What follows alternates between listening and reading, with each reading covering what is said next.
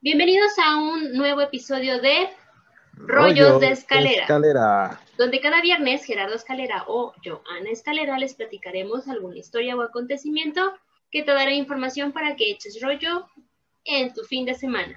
Así que comenzamos.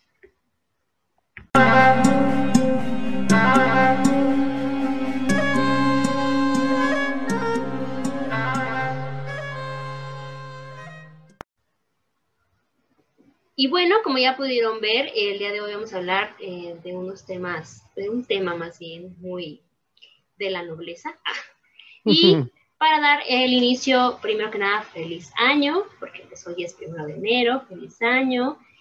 Y eh, así como es el inicio de año, también es el inicio de nuestra segunda parte de historia, eh, rompe historias, decir historias que rompen historia, pero no es rompe historias.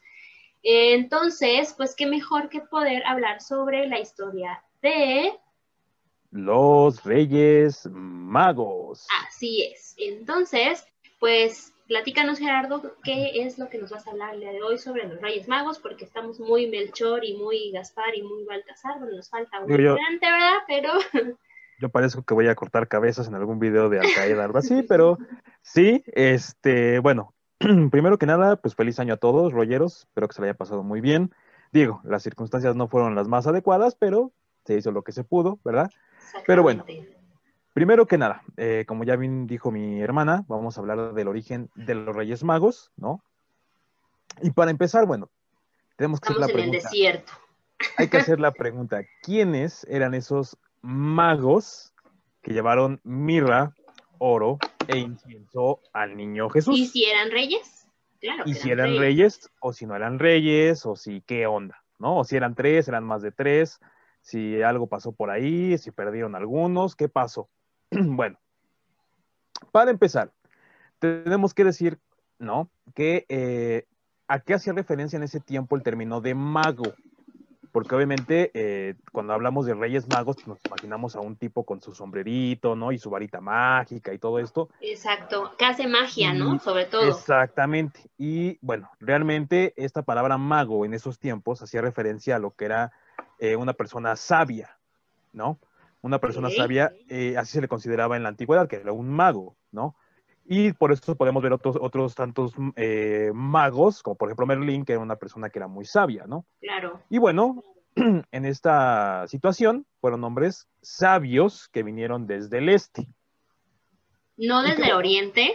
No, del este. Porque Oriente no fueron todos, ¿estamos de acuerdo? Mm, Ahora, esto pudo haber sido una eh, referencia de lugares como Arabia, Mesopotamia o en algún lugar del este de Palestina, como estoy yo en estos momentos con mi, este, mi turbante. Pero bueno, eso es lo primero que tenemos que hacer referencia en cuestión de lo que serían los magos o sabios realmente. Ahora, ¿qué es lo que nos dice la parte teórica, canónica y, digámoslo así, super régimen de los, eh, parte de los cristianos y los católicos? Bueno, primero que nada nos habla de los evangelios, ¿no? Los evangelios solo hablan de magos, no hablan de que fueran reyes, no habla de sus nombres, no habla absolutamente de nada.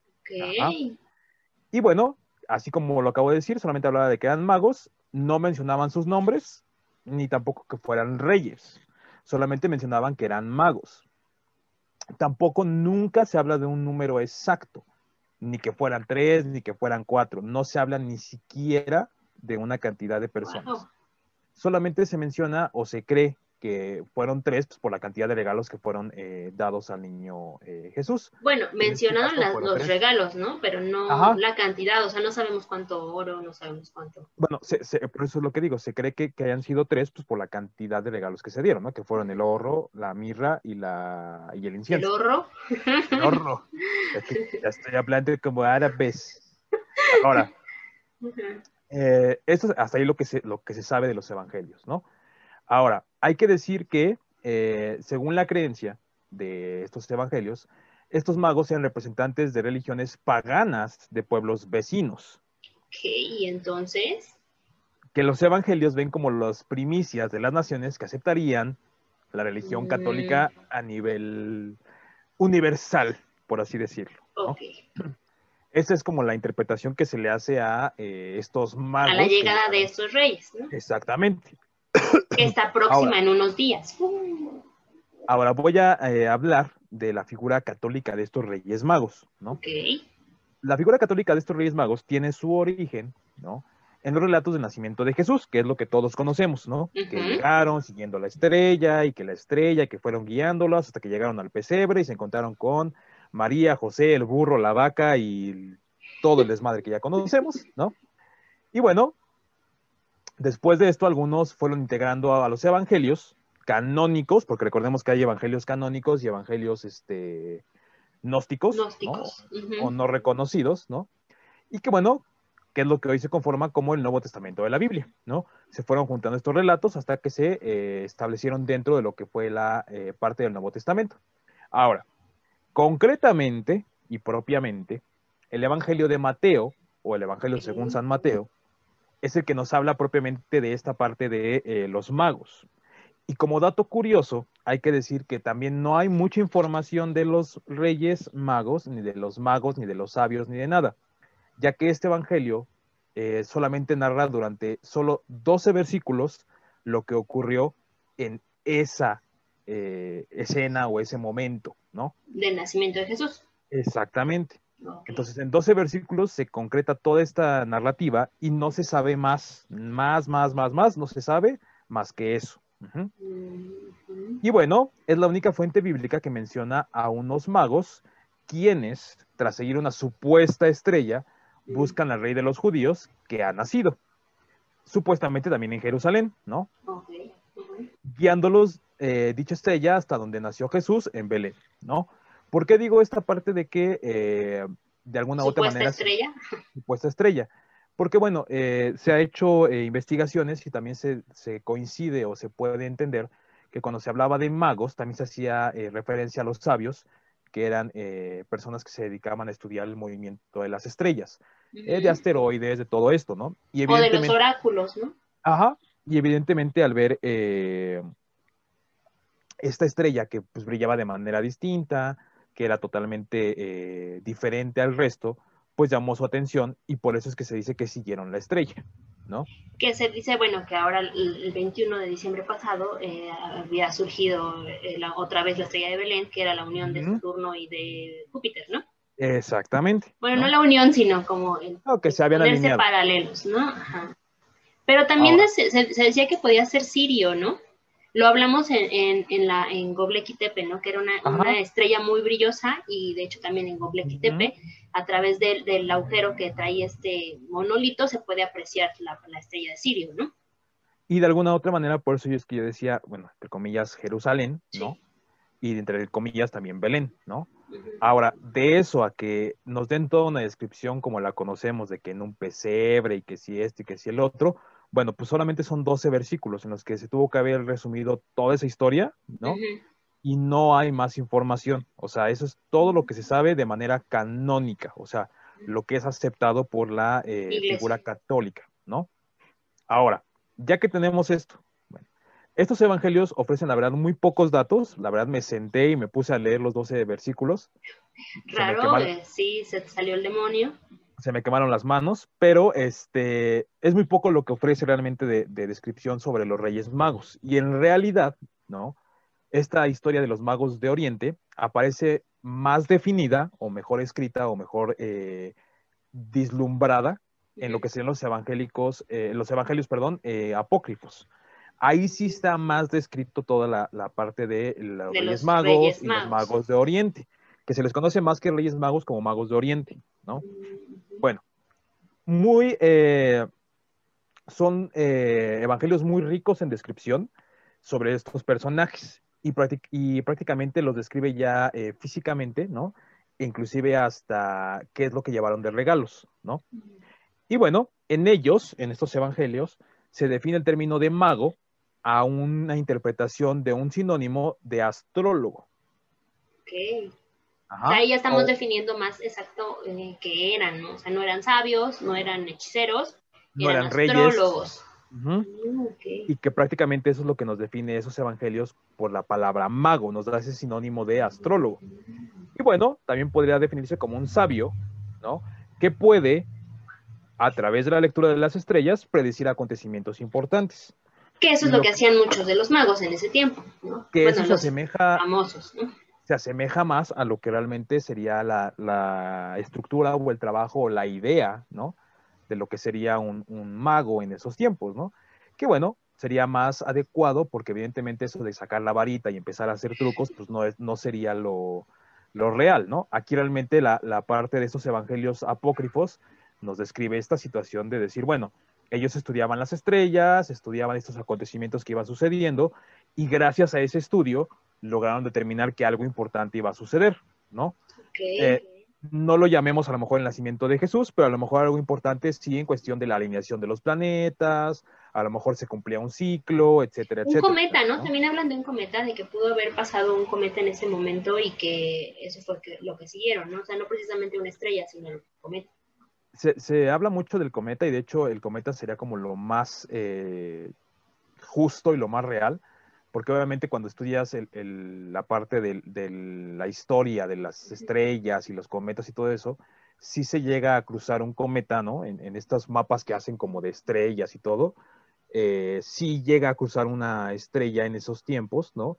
Y que además coincide que pasó justo en ese momento cuando ellos iban este, estudiando esta, esta parte de las estrellas. Además, ¿no? sé si te acuerdas, pero yo recuerdo que cuando era, era niña, este, hace apenas unos cuantos años, ¿verdad? Eh, en, los nacimientos, en el pesebre, se ponía una estrella, según era una estrella, pero era un cometa, porque tenía su estela de luz. Entonces, eso va más de acuerdo con esta versión, ¿no? Sí, tenía una colita, ¿no? Tenía Ajá, de hecho, el nacimiento que nosotros poníamos era una estrellita con, una estela, y pues sí parecía un cometa. Que de hecho, si, si ven alguna película, ven algo así, ¿no? O algún documental, siempre se ve esa estrella que se va moviendo con un, dejando una estela. Entonces, sí quedaría más de acuerdo con esta. Con versión. Ajá. Mm, Ahora, después de esto, ¿no? Yo dije, bueno, ya entendí que solamente son 12 versículos, ya se explicó bien todo, ya entendimos que son magos y todo, pero bueno, la tradición que nos llega o la más difundida cuenta que los reyes llegaron de Oriente. Ajá. ¿No? Y bueno, allí buscaron al niño Jesús recién nacido y lo adoraron, ofreciéndole oro, que representaría eh, para esos tiempos su naturaleza real como presente conferido a los reyes. O sea, siempre que nacía un rey o siempre que había un rey que había nacido o algo, oro. se le ofrecía el oro como un tributo, ¿no? Por su naturaleza real como eh, la parte de la realeza, obviamente, ¿no? Y bueno, después se le ofrecía también incienso, que representaría su naturaleza divina, empleado en el culto de los altares de los dioses algo muy eh, representativo en esos tiempos, porque evidentemente todos los dioses se les adoraba con incienso. A Apolo, a este, ¿cómo se llama este otro? A Zeus, a todos se les adoraba con incienso, ¿no? Y hasta la actualidad lo seguimos haciendo. En la tradición es cuando uno va a misa, se sigue quemando el incienso, ¿no? En las misas. Que te lo pregunten a ti que fuiste a Coli. Yo me lo, me lo fumé varias veces que aunque usted no lo crea, sí, el señor aquí presente fue acólito. Así es, no sé qué pasó después, pero eso fue lo que sucedió. Y bueno, la mirra eh, se representa como un compuesto embalsamador para los muertos. Mm, que se ven que se iba a morir. Que representa el sufrimiento y la muerte del futuro Jesús, o sea, la muerte de Jesús en la cruz. Y bueno, de hecho, existe una similitud de esta acción con el caso del rey Seleuco I, Nicator, que ofreció los mismos presentes al dios Apolo en su templo en el año 288 a.C. Uh, paréntesis, si quieren saber sobre Apolo, no se pierdan el siguiente rollo que saldrá el próximo viernes y hablaremos un poco sobre Apolo. Así es. Perdón por mi anuncio. aquí hay una, este, una teoría que la, estoy investigando muchísimo y existen eh, dos, corrientes de lo que sucedió con el oro, con el incienso y la mirra, porque digo, todo ¿Qué pasó con él, no? A todos el mundo sabemos que se lo llevaron y hasta ahí, ¿no? Pero pues, ¿qué pasó con ese, ese oro? Lo gastaron, con él? Bueno, existe la teoría ¿no? Existe la primera, la que voy a hablar como la, teoría apócrifa, que dice que el oro lo ocupó José para poner un taller eh, de carpintería y poderse valer con eso para poder pagar todos los gastos de eh, la vida de Jesús y de María, ¿no? Se me hace justo. Ajá, que el incienso se ocupó eh, durante muchos de los eventos en los que Jesús daba sus misas, daba sus palabras, daba su todo, y así es como se ocupó y que la mirra se ocupó para cuando Jesús eh, resucitó, no, perdón, cuando lo bajaron de la cruz, cuando lo bajaron de la cruz para poderlo embalsamar, ¿no? Esa es la teoría. Eh, o sea que María lo estuvo guardando todo ese tiempo sabiendo que lo iban a matar. Esa sería la teoría más este, cercana, ¿no? O sea, como la más bonita. Y luego existe una teoría 2 o una teoría B, ¿no? Que es como la más que yo me, yo me inclino más por ese lado, tendría más secuencia y más lógica. Que ese oro se lo robaron dos personas que fueron crucificadas en la cruz con Jesús. ¿Qué es que este Barrabás y... ¿Sí es Barrabás? Sí. El otro no me acuerdo cómo se llama. Bueno, pero, ellos dos se lo robaron. Ajá, se lo robaron a María y después fueron crucificados en la cruz. Que el incienso se ocupó para la última cena y que la mirra se ocupó cuando murió Jesús, lo bajaron de la cruz y lo enterraron y le hicieron esta eh, limpia o este em, embalsamamiento con esa mirra. Bueno, no, no dista mucho de la primera versión, ¿no? O sea, pero creo que sí es más fácil que, que creamos la primera versión, porque pues finalmente cómo sobrevivieron, ¿no? Porque eran personas humildes y entonces pues, ocuparon ese oro para poder sobrevivir y darle una vida, pues, entre comillas, decente a Jesús, ¿no? Y luego también había escuchado otra, pero ya no me, no me pareció como tan lógica que decía que ese oro que se habían robado eh, los, este, ladrones. los ladrones son los que le habían pagado, es con la mismo, el mismo oro con el que le habían pagado a Judas. Pero ya dije, ya eso ya está muy fumado. Ya está demasiado, ¿no? o sea, es como muy complot, ¿no? Sí, ya, y entonces el mismo oro usado por nada. No, yo creo, creo que voy más por la primera versión. Sí, yo, también me fui más por la primera, aunque la segunda me gustó esta parte de, bueno, se robaron el oro. Y fueron castigados. Y terminaron, ah, exactamente, ¿no? Bueno, después de esto, eh, me hice la siguiente pregunta. Bueno, ¿de dónde carajos entonces provenían estos tres reyes magos, pero principalmente el nombre? Porque el nombre no es mencionado en ningún lado. Solamente se describen, describen físicamente, se describe a lo mejor su vestimenta, lo que llevaron y todo, pero ¿de dónde caramba salió ese nombre? Bueno, el origen de los Reyes Magos como tal, como lo conocemos en la actualidad, tiene un origen que yo lo remonté o, me acerqué lo más que pude a la tradición medieval, que los bautizó con los nombres de Melchor, Gaspar y Baltasar. Que bueno, a partir del siglo eh, VIII, los Reyes Magos recibieron sus nombres durante la Edad Media, con algunas variantes, que obviamente recordemos que eh, los nombres, pues bueno, se pueden ir modificando hasta que caigan en una versión como la conocemos ahora, ¿no? Y bueno, los primeros nombres que yo logré encontrar fueron Vitizare, Vitizarea, ese es el nombre, eh, los dos nombres que encontré, que sería similar a Baltasar, ¿no? Melchior, con I. Melchior. Melchior. Y Gataspa, que sería el igual a... No, qué bueno, se los cambiaron, ¿eh? La verdad. Son muy difíciles de pronunciar tomemos en consideración que esos nombres eran considerados así por la Edad Media, ¿no? O sea, había nombres distintos y vuelvo a repetir, conforme se va eh, evolucionando la lengua, pues se van cambiando al estilo que nos corresponde. Y bueno, posteriormente la evolución de los nombres pasaron a Melchor, Gaspar y Baltasar, como los conocemos ahora, ¿no?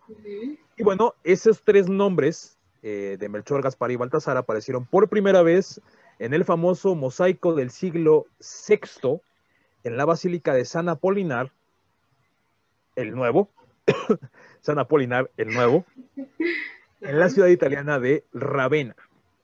Ahí es donde se eh, aparece por primera vez en los tres nombres, ¿no? Exactamente, ya con la, forma en la que los conocemos. Y se creía que el nombrar a los tres reyes magos como una oración podría curar la epilepsia.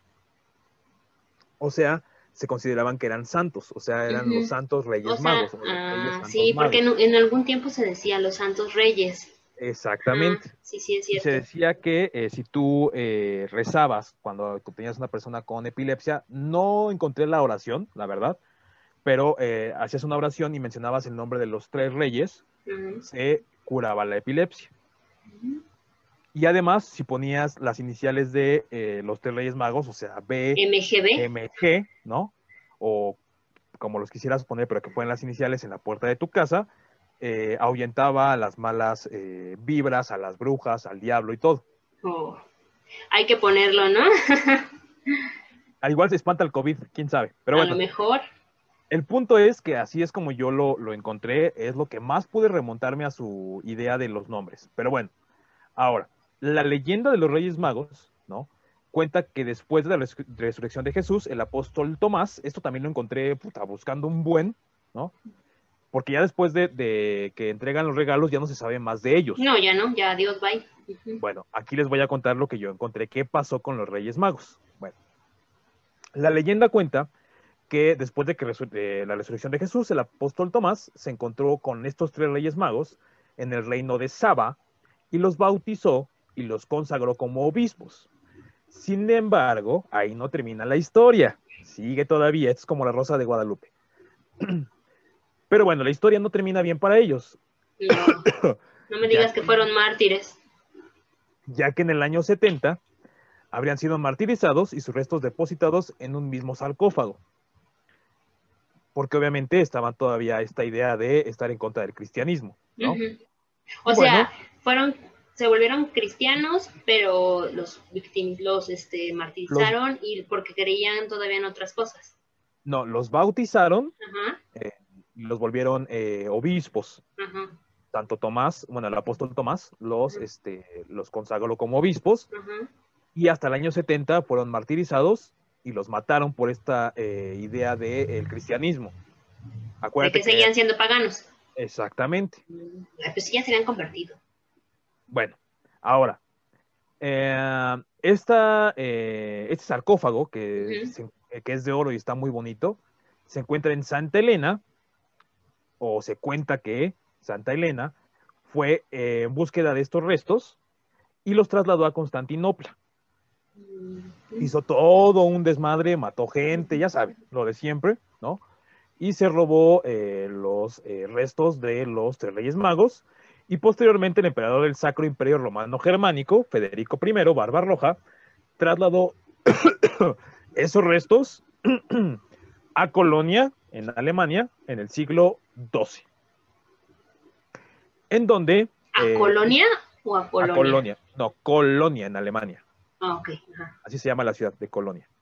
Eh, lo cual propició que se construyera la Catedral de Colonia. Gracias a estos restos se eh, erigió una nueva catedral. Y bueno, lo que hoy se le conoce dentro de esta catedral, Sigue existiendo. Ajá, el relicario de los tres reyes magos, que según la tradición contiene los restos de los tres reyes magos y se les considera una reliquia de las más grandes de todo el mundo, porque es un cofre bastante grande y es de oro. Sí, pues aparte Y- son tres. todavía se exhibe en, eh, en Colonia. O sea, si alguna vez tienen la posibilidad de ir a Colonia en Alemania, ir a esta catedral, ahí está el relicario de los tres reyes magos, o lo que se cree que que es son los este- tres reyes magos. Ajá. Sí, porque no tenemos la certeza de que sean, ¿no? Ahora, esto dio resultado a muchas eh, interpretaciones, a muchas historias, ¿no? Como lo es, bueno, la adoración de los reyes. Muchos, muchos eh, artistas renacentistas, ¿no? Lo representaron con ese nombre, la adoración de los reyes, ¿no? Y bueno, era un motivo pictórico para eh, muchos eh, artistas, como lo fueron los grandes maestros del Renacimiento, Masaccio, Gozzoli, Botticelli, en Italia propiamente ellos se, encargaron de representar esto, Van der Weyden, Memling, El Bosco y Rubens en Flandes, y el greco Velázquez, entre otros tantos en España, que recrearon esta famosa escena Mm. En la que obviamente eh, representaban la aparición de los tres reyes magos, ¿no? En eh, el pesebre y el nacimiento de Jesús. Y aquí ya También les pusieron eh, las características físicas que, conocemos. Exactamente. A eso es a lo que voy a llegar ahorita. Ahora, También Da Vinci hizo una eh, representación que no terminó, pictórica, de la adoración de los reyes o de la adoración de los magos. Él sí le puso como los magos. Y eh, prácticamente aquí es donde nace este mito, ¿no? De cómo se verían representados físicamente esos eh, reyes magos. Bueno, ¿cómo son representados en estas obras? Bueno, Melchor se representa generalmente como un anciano blanco, con barba, por las personas provenientes de la zona de Europa, y es el que ofrece al niño el oro. Recordemos que esta parte de la zona de Europa, ¿no? Era la que contaba con el oro y era la que prácticamente contaba con toda la realeza o todas las realezas que se conocían. Por eso es que se representaba de esa manera a Melchor. Gaspar se representaba eh, como la zona asiática y era el que portaba el incienso para la divinidad de Jesús. Recordemos que Gaspar es el otro rey mago que también tiene su coronita, ¿no? y trae su barbita, pero representaba la parte de eh, Asia. Y bueno, por último, Baltasar, que sería el rey mago de color, eh, no quiero decir de color negro, pero pues es de color, ¿no? Piel oscura. Eh, de color serio, que representaba la parte de África y obviamente regalaba al Salvador, en este caso a Jesús, la mirra que obviamente ellos ocupaban para embalsamar a sus cadáveres y obviamente simbolizaba la humanidad de Jesús. Baltasar, al tener esta representación de África, obviamente recordemos que Egipto, por ejemplo, que son muy característicos de embalsamar este, a sus emperadores, a sus cadáveres y todo. Bueno, esa era la parte que representaba Baltasar. Yo también sabía que, que, representaban como las tres etapas del ser humano, ¿no? O sea, en el caso de Gaspar, que era joven con cabello rubio, pues, la parte de la juventud, ¿no? Eh, Baltasar, que era con piel oscura y más maduro, y ya Melchor con las barbas blancas, que pues ya era el anciano, ¿no? Entonces que también algunas veces se les ponía como la representación de las tres etapas del ser humano. Que inclusive también encontré que representaban la parte de los todos los gobiernos o de todos los eh, imperios, ¿no? que había pasado Europa en ese tiempo, ¿no? Desde los reyes reyes de tener castillos, oro, diamantes y todo eso, hasta los que eran los de África, ¿no? Que se consideraban como los más pobres, que en realidad pues no es que fueran pobres, pero en ese tiempo el color negro pues se representaba a una parte negativa. Porque de hecho también investigué cuando veíamos lo del arte, ¿no? Ahorita que hablé de Botticelli, el Greco y todo esto. Eh, fueron los primeros que representaron el color negro de Baltasar, porque eh, antes se consideraba que el negro era, eh, tenía una relación con Satán o era una relación con el diablo, hablando propiamente de las artes. Entonces, solamente a los tres los pintaban del mismo color, solamente que mm. lo que les diferenciaba es que dos tenían barba, ¿no? De diferente color, y uno era representado pues sin barba, ¿no? Era una persona X. Y obviamente lo distintivo o lo que marcaba la diferencia entre cada uno era lo que traemos tú y yo, el turbante, ¿no? Y eh, la corona, ¿no? que obviamente sería el símil o lo más cercano a representar las diferencias entre las eh, culturas, ¿no? O entre las, culturas, ¿no? Las culturas y, las, y las ideas, ¿no? Pero realmente no está tan alejada esta parte de decir, bueno, eh, son representados así, porque obviamente, vuelvo a repetir, están, están representando cada parte de lo que era Europa. Realmente, si, si, a lo mejor hubiera una parte de América, pues a lo mejor no llevaría corona, llevaría un penacho, se me ocurre, ¿no? o sería un piel roja, o a lo mejor sería un este una cara alargada, o un bigote como de, de, cantinflas, ¿no? No sé, algo por el estilo. Ajá, algo por el estilo, pero obviamente, pues como todavía no se conocía esta parte de, o se cree que no se conocía esta parte de, de América, del planeta. Entonces obviamente solamente se representaba con esos tres reyes, ¿no? Ok. Pero bueno, hasta aquí mi reporte, Joaquín, te toca. Ah, pero espera, espera, también eh, sabía algo sobre esta cuestión de, espera, de las estrellas, ¿no? Porque muchas veces pusimos o, ponemos o nos dicen eh, que el cinturón de Orión son las tres estrellitas esas que están formadas en el cielo y entonces te dicen, mira, ahí están los tres reyes magos, ¿no? O sea, también esa parte es como muy representativa de los, de los reyes magos, ¿no? Sí, porque de hecho, eh, bueno, cuando todos somos niños siempre nos vemos al cielo, ¿no? Y están esos tres puntitos, ¿no? Y son los, los famosísimos tres reyes magos, pero eh, volvemos a lo mismo, o sea, esa representación eh, entra más como en la cultura de la observación astronómica, ¿no? Y que ahí una vez más entramos con esa parte de los astrónomos. Exactamente, la astrología y toda esta parte de estar viendo el cielo, ¿no? Que probablemente eh, si hubieran vivido en esta época no hubieran visto esa estrella, ¿no? Porque es lo que nos pasó a nosotros, ¿no? Estábamos como idiotas. Sí, y no lo encontramos nunca. Bueno, la vimos unos días antes, ¿no? Como dos días antes la vimos, eh, que estaban, que todavía estaban como en diagonal, todavía no estaban una encima de la otra, pero, pero bueno. Sí, pero obviamente, o sea, imagínate, en, esa época, pues obviamente... Era más limpio el cielo. Sí, no, y, e inclusive, o sea, si uno volteara a ver el cielo, sería así como de, bueno, cualquier estrella pudiera representar algo, ¿no? E incluso esa, esa, eh, esa, parte es lo que queda como en misterio, ¿no? ¿Qué, tan fácil o qué tan sencillo hubiera sido seguir una estrella? En este caso, la estrella de Belén. Pues vas a este ver que no fue tan sencillo. Ahorita con lo que yo te voy a contar. No fue tan sencillo, porque resulta que, bueno, la historia siempre nos dice, después de lo que tú nos contaste sobre los evangelios y sobre esta situación, que no se tiene muy bien eh, identificado cuántos reyes magos habían sido en un principio, y después especificaron que sí, que eran tres, pues siempre nos dicen que fueron tres, ¿no? Pero existe una leyenda que cuenta sobre la existencia de un cuarto rey mago, el cual, por cierto, sufrió o sea, un montón de acontecimientos que no le permitieron poder llegar a honrar al niño Jesús, ¿no? Y entregarle sus regalos. Estoy hablando de Artaban. Él era un hombre de barba larga, ojos profundos, que vivía, en, que vivía perdón, en el monte Ushita en el año 4 antes de Cristo. Busqué el, nombre de, este monte, del Ushita, y no aparece como lo encuentras en las descripciones, porque aparece como Uchita en vez de Ushita con eso. Eh, así que yo quiero pensar que pues también es algo que se encuentra por el Medio Oriente, porque no hay una especificación en las... Si ustedes lo buscan Ushita, Monte Ushita, no aparece, aparece como Uchita, ¿no? Eh, pero bueno, Artaban poseía el don de enterarse por medio de los oráculos, y específicamente de los oráculos caldeos de Zoroastro, que estos eran pertenecientes a la región de Caldea en Mesopotamia, ahí ya vamos hacia Mesopotamia. Él se enteraba a partir de los, eh, interpretar los oráculos, algunos ya estamos cambiando de lugar. Exacto, de algunos sucesos como la llegada al mundo de un ser de luz que traería el perdón de los pecados, ¿no? Entonces él en los oráculos leyó que iba a llegar alguien que iba a perdonar los pecados y que era un ser de luz.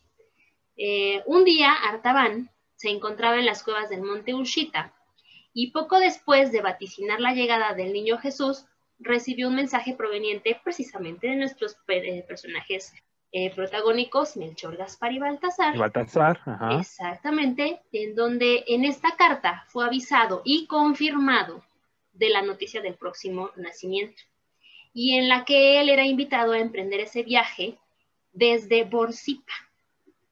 es decir, que ahí era donde se iban a reunir los cuatro reyes magos en Borsippa. Este, esta ciudad era una ciudad antigua de Mesopotamia al suroeste de Babilonia, más o menos por Irak. Okay. Eh, de hecho, es donde se dice que están todavía los restos, o lo que parece ser los restos de la famosa, de la famosa Torre de Babel. Okay. Ahí en Borsipa es donde eh, aparentemente está la Torre de Babel. No, pues por eso no llegó, pues vive en Irak. bueno, espérate, porque en verdad esto es como, les voy a contar un cuento casi casi, ¿no? Una tragedia. En este lugar de Borsipa es donde se iban a reunir los cuatro reyes magos y que serían guiados por una estrella de luz resplandeciente, que ya conocemos. Entonces Artaban preparó a su caballo, de nombre Azusa, y escogió delicadamente las ofrendas destinadas al Mesías. Estos eran un diamante de Meroe, que es capaz de repeler los golpes del hierro y neutraliza los venenos, un jaspe de Chipre, y busqué que era un jaspe porque dije que es un jaspe. Entonces es un tipo cuarzo de color rojo. Ok. Y este jaspe estimula el don de la oratoria.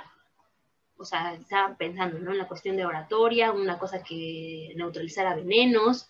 Y por último, un rubí de Sirtes, cuyo fulgor disipa las tinieblas del espíritu. Y pues dijo, estos tres son los mejores regalos que yo le puedo dar al Mesías. Y entonces se puso en marcha. Justo cuando se encontraba a las afueras de eh, Borsipa, sí, de Borsipa, eh, se tropezó con un hombre, un hombre de oficio mercader, que había sido despojado de todo lo que tenía y hasta de sus ropas y golpeado al borde de la muerte. O sea, ya el señor ya estaba a punto de morir de los golpes que tenía y de todo lo que le habían quitado, ¿no? Entonces Artaban se apiadó de él y lavó sus heridas, entablilló los huesos que estaban rotos y pues sin dudarlo, eh, bueno, le dio de comer, le dio de tomar agua y le dio el diamante que llevaba para el Mesías. Dijo, pues te va a servir más a ti el diamante para que tú puedas volver a hacerte de cosas para, para vivir, ¿no? Este encuentro con este señor hizo que se atrasara. Obvio. Y cuando llegó a reunirse con los otros reyes, pues ya no estaban. Y recibió una nota en la que se le informaba que sus compañeros no podían demorarse más esperándolo y que habían decidido marcharse. Pero le habían indicado cómo llegar. O sea, le dijeron, continúate por todo el desierto, guíate por la estrella y ahí vas a llegar a Belén. ¿no?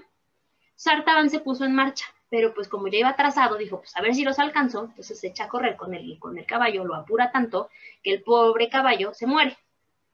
De cansancio. Sí, sí, porque no le dio de comer, no le dio de tomar agua, o sea, vámonos, córrele, porque tenemos que alcanzar a los otros, ¿no? Entonces Artaban tuvo que seguir el camino, pues él solo, caminando. A, pie. Exacto. cuando por fin llegó a Belén, pues ya estaba sucio, cansado y con la ropa casi destrozada, Artaban preguntó por los otros reyes pero pues no le daban noticias de ellos porque pues no llegó digamos que a la parte de Belén donde no estaba el pesebre. En cambio, se enteró de la persecución y masacre en contra de los niños menores de dos años por parte del rey Herodes. O sea, ahí ya fue cuando se enteró que pues, estaban persiguiendo a los niños, ¿no? Que los querían matar. Artaban fue testigo de esa masacre. Y cuando vio que un soldado estaba a punto de fusilar a un pequeño, le ofreció el rubí eh, en, a cambio de la vida del niño. Le dijo, mira, te doy este rubí, no lo mates, perdónale la vida. Pero cuando el jefe del soldado se enteró de que había perdonado la vida de este niño por Artaban, encarceló a Artaban. Entonces Artaban estuvo encarcelado 30 años. Estuvo encerrado 30 años, ¿no? Entonces ya no alcanzó a llegar ni al nacimiento ni a nada. Entonces justo cuando fue liberado, ya obviamente viejo, ciego, casi cerca de la muerte, se enteró de que Jesús iba a ser crucificado. Entonces dijo, pues voy a ir a entregarle el jaspe, aunque sea como una ofrenda tardía, ¿no? Todavía me queda el jaspe. Pero en el camino vio como una jovencita era vendida como esclava. Y Artaban entregó la última piedra, que era el jaspe, a cambio de la libertad de la muchacha. Entonces todavía dijo, no, tengo que hacer algo por, entonces, justo en ese momento, cuando liberan a la muchacha y la muchacha le empieza a limpiar las heridas y a tratar de, de curarlo, porque pues ya estaba muy viejo y muy cansado, es cuando Jesús es crucificado. Y recordarán ustedes que al morir Jesús, cuando al ser crucificado, se inició un temblor, un terremoto. Y la tierra se abrió y entonces tragó el cuerpo de Artagán. Uh, vale, madre. De Artaban, perdón. Aún con vida, Artaban escuchó una voz que lo curaba y le agradecía todo lo que había hecho, diciéndole, Tuve hambre y me diste de comer, tuve sed y me diste de beber, estuve desnudo y me vestiste, enfermo estuve, estuve y me curaste, me hicieron prisionero y me liberaste. Artaban se preguntó, ¿cuándo hice yo tantas cosas? ¿No? O sea, no entiendo. Y le contestaron, lo que hiciste por tus hermanos lo hiciste por mí. Y en ese momento falleció. Es decir, que sí llegó a las manos de Jesús y Jesús le agradeció por todo lo que había hecho en ese camino de tantas peripecias en nombre de las personas que había ayudado. Exactamente. Y la explicación astronómica del por qué Artaban no llegó o que perdiera el camino fue que hubo un eclipse y ese eclipse tapó la luz de la estrella que estaba siguiendo. Entonces ah. dicen que este eclipse fue más o menos por el 21 de marzo del año 5 antes de Cristo, no el 6 de enero, como todos creen que llegaron los Reyes Magos a ver a Jesús, porque todos dicen que el 6 de enero es cuando llegan los Reyes Magos a ver a Jesús y no es cierto. Y ya habíamos investigado que pues más o menos la fecha de nacimiento de Jesús era entre marzo y abril. O sea, sí llegó el güey, pero llegó a otro lado porque se le cuatrapeó el GPS. Exactamente, se le tapó ahí eh, la estrella y pues no alcanzó a llegar en tiempo a, Belén. Y no llegó exactamente al punto de Belén, o sea, la pesebre. Porque recordarán ustedes que la historia dice que la estrella se posó en el pesebre y la luz de, la estrella les dio la ubicación a los... el, clásico, usted está aquí, no lo encontró Artaban. Y bueno, existe un libro que cuenta esta leyenda que se llama eh, Artaban, el cuarto rey, cuarto rey mago. y su autor es Henry Van Dyck.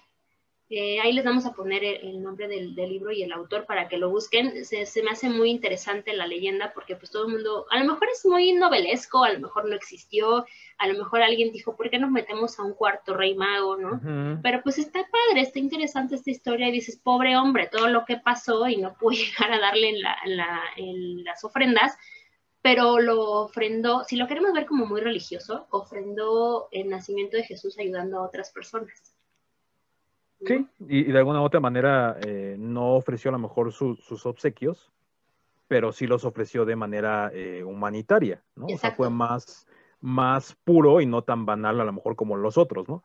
Que, sí fueron directamente a, entregarle los regalos a, eh, a Jesús, ¿no? Como tal. Y aparte, si te das cuenta, es el claro ejemplo de la perseverancia y la ayuda a los demás. O sea, yo voy a seguir luchando hasta llegar a, mi objetivo y no me voy a, dejar. O sea, 30 años después me entero que ya lo van a matar al pobre hombre y pues yo voy a estar ahí. O sea, yo quiero, quiero darle mi ofrenda, ¿no? Sí, siguió con su compromiso. Exacto pobrecito Artaman, al menos sé que entregó ofrendas ayudando al prójimo, ¿no? No le entregó a Jesús, pero pues le entregó a otras personas. Sí, y que, al final del día sí, sí ya alcanzó a, llegar, a lo mejor no físicamente, pero llegó a, ver a Jesús, ¿no? Exacto, así es. Y pues esa es la historia del cuarto rey mago. Y además también eh, tengo unos datos curiosos en donde, pues porque decimos, ¿cuándo fue que empezaron a, a poner a los reyes magos en el nacimiento, no? Eh, fue una iniciativa de San Francisco de Asís. Fue una iniciativa. Él fue el que dijo vamos a poner a los Reyes Magos. Eh, no tuvo mucho éxito en Europa, pero sí en México. en México sí, de hecho hay en Tizimín, Yucatán, eh, se encuentra el segundo santuario más importante del mundo dedicado a los Reyes Magos, aparte del de Colonia, está en Tizimín, Yucatán, y cada 6 de enero se reúnen peregrinos para ir a este santuario de Tizimín, Yucatán, yo no sabía. Igual en Tlaxomulco, Estado de México, no sé si es Tlaxomulco o Tlacomulco, eh, se lleva igual una procesión, se lleva a cabo una procesión en honor a los Reyes Magos de más de 400 años de tradición. Esos son los puntos como importantes de México a destacar. No son mexicanos, señores, no. Los Reyes Magos no son mexicanos, porque recuerdo mucho en mi infancia que decían, es que no creas en Santa Claus, eso es extranjero. Los Reyes Magos son los mexicanos. No, no, no, no. Ni Santa Claus ni los Reyes Magos son mexicanos. Ninguno de ellos dos estuvieron en tradiciones mexicanas, por supuesto que no. No viene de nuestras raíces. Eh, lo hablábamos en lo de Santa Claus, ¿no? Que quisieron poner a Quetzalcoatl como un, como un símbolo nacionalista. No triunfó porque aquí en México no hubo nada de eso. Entonces, no se crean que los Reyes Magos son mexicanos. No, no, y de, y de hecho, sí, sí, a lo mejor no son mexicanos, pero aquí es donde más se, se alaban, se podría decir, ¿no? O más, más se, se, glorifican porque evidentemente, pues aquí hasta hacemos concursos de, de nacimientos, ¿no? A, ver cuál es el mejor nacimiento, ¿no? O este... Y, no sé si recuerdas, eh, había una película, una película viejísima, o sea, muy, muy vieja, que luego pasaban igual en Reyes, de un niño muy pobre que no tenía dinero y que, este, que no iba a recibir a los Reyes Magos. Es toda una historia de, del México antiguo, en donde el niño sufría mucho porque no iba a recibir a los Reyes Magos. Entonces sí, sí como muy mexicanizado esto y no, no, no son mexicanos. No, no lo recuerdo, pero pues sí, o sea, te digo, o sea, es, aquí en México lo, glorificamos mucho esta, esta tradición, ¿no? Yo me atrevo a decir que inclusive la, la tradición de la rosca de reyes, por ejemplo, ¿no? Es como más representativa que incluso yo creo que la Navidad, ¿no? Sí. Que incluso la Nochebuena o la misma Navidad como tal es como muy eh, festiva, ¿no? O sea, inclusive tanto así que, que, se reúnen las familias en los trabajos, ¿no? Los amigos para partir la rosca de reyes, ¿no? Y, y, creo que es una tradición, eh, pues al menos a mí se me hace bonita, ¿no? Porque sí es una tradición que, que sí se sigue llevando a cabo, ¿no? Más allá de la edad que tengas, porque por ejemplo Navidad, a lo mejor para muchos ya eh, Santa Claus y todo esto es como ya llegas a una edad, es como de, mm, ya nada más no me empedo y me voy, ¿no? O sea, y ya no hay, no hay más, ¿no? Y en cambio Reyes como que todavía une esta parte de, del niño con el adulto o el viejo, ¿no? Es como que todavía hay esta... Y todavía los tamales y que... que el que No, al in- niño. incluso nosotros, por ejemplo, aquí en la, en la, en la casa, ¿no? Somos muy eh, fanáticos de la rosca de Reyes, ¿no? Sí, es mi pan favorito. Entonces, eh, ahorita que en nuestra tienda Soriana, ojalá que nos patrocine Soriana en algún momento de la Soriana, vida, patrocínanos. eh, estaban haciendo panes pequeñitos como conchitas, pero de... De, rosca de reyes. Digo, de rosca de ¿De qué reyes. como de pan de muerto? Es de rosca perdón, de reyes. es que- He de decir que yo sufro todo el año, todo el año por poder comer y disfrutar una rosca de reyes y este mes, todo este mes he sido, eh, bueno, de esto que llevamos de diciembre, he sido la más feliz por poder comer esos pancitos de rosca de reyes. Entonces, oh, gracias Oriana, te amamos solo por eso. Y la- y la porque verdad es que- enojar. Y la verdad es que es, es esa parte que dices, "Ah, está, está interesante, ¿no? O sea, realmente esa es una de las tradiciones que aquí en México se sigue respetando y se sigue llevando a cabo. Y que ¿no? se está y- adoptando como propia y no es propia. Ajá. No, digo, es, eso, bueno, es, yo creo que más como, como una, eh, una parte propia de cada cultura, ¿no? Porque a lo mejor si vas a España, pues también los tienen, o si vas a Italia, pues ahorita ya vimos que, por ejemplo, también hay esta, esta parte en Alemania, en Colonia. ¿no? Yo no... no- Portugal también creo eh, eh, que son muy, muy fanáticos de los Reyes Magos. Yo, por ejemplo, nu- nunca imaginé, ¿no? Hasta que hice la investigación que, que existiera el, el, este, un santuario de los Reyes Magos, ¿no? No, ni que yo, me sorprendiste. Bueno, y también aquí en México. Tizimín, Yucatán, ¿no? Entonces, como de, "Eh, bueno, está interesante, es, es algo que para, como bien lo dijiste al inicio, es un rompe historias total, ¿no? El saber que existió un cuarto rey mago, ¿no?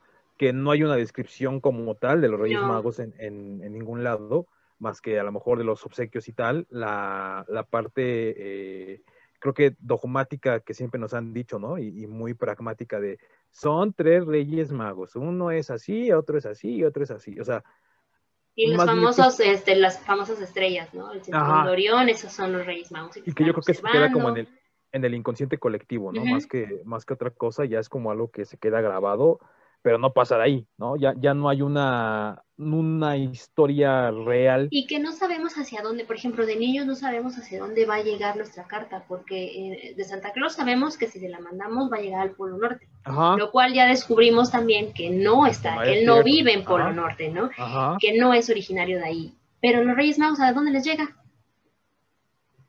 Porque nos mencionan que, que fueron de diferentes ciudades, ¿no? Que algunos venían, que uno venía de África, otro de Asia, otro de Europa, algunos dicen que todos venían de Oriente, ya vimos que el cuarto rey mago nos dice que se iban a unir en Bórsipa, que es una ciudad de Mesopotamia y Babilonia. Entonces, ¿qué, qué- qué- ¿de Sí, es- dónde es- son? Por eso que se queda como una, es una historia que se queda en el, incon- en el inconsciente colectivo, ¿no? Se queda en- pues- en, la, en la memoria social y nos lo van pasando sin saber realmente el, el acontecimiento historia. como realmente fue. Y pues sea Pero como bueno. sea, la ilusión de todos los niños y de los grandes también de recibir un regalo ese día, porque aparte es un, es un día, eh, no sé, lo- no sé ustedes, rolleros, pero en mi caso yo esta, juraba y perjuraba que había escuchado el elefante y que escuchaba las pisadas y que se escuchaban ruidos, o sea, la imaginación, tu, tu cabeza puede crear mil historias y pues esa ilusión y esa tradición pues que se pueda mantener muchos años más y aunque estemos grandes, todavía poder recibir, aunque sea un pequeño regalo o un pequeño obsequio de los Reyes Magos, es bonito. Nosotros lo hacemos. Cada año ponemos nuestro zapato abajo del árbol, aunque estamos grandotes, y hasta el perro pone su zapato abajo del árbol y se nos deja un regalo, ¿no? Ya sea por parte de mi mamá, sea por parte de mi tía, o sea por parte de nosotros mismos, pero está bonito despertarte al día siguiente y recibir ese regalo, ¿no? Yo espero encontrar este, este 6 de enero mi, mi jersey de Michael Jordan. Oh, yo espero, espero. recibir ahora sí a mi crush. Eh, Santa Claus se equivocó y me trajo un crush de eh, naranja. ¿De naranja? ¿Un no, era, Crunch? no era ese Orange Crunch, eh, Santa, te equivocaste. Entonces espero que los Reyes Magos, siendo tres, pues ahora sí lo puedan cargar y traerlo, ¿no? Lo secuestren. Por favor. Pero bueno, eh, muchas gracias, rolleros. Esperamos que les haya gustado. Eh, mándenos saludos. Si quieren que sean saludados aquí, mándenos por favor este, sus nombres eh, para que los podamos saludar. Tenemos algunos saluditos como para el anónimo.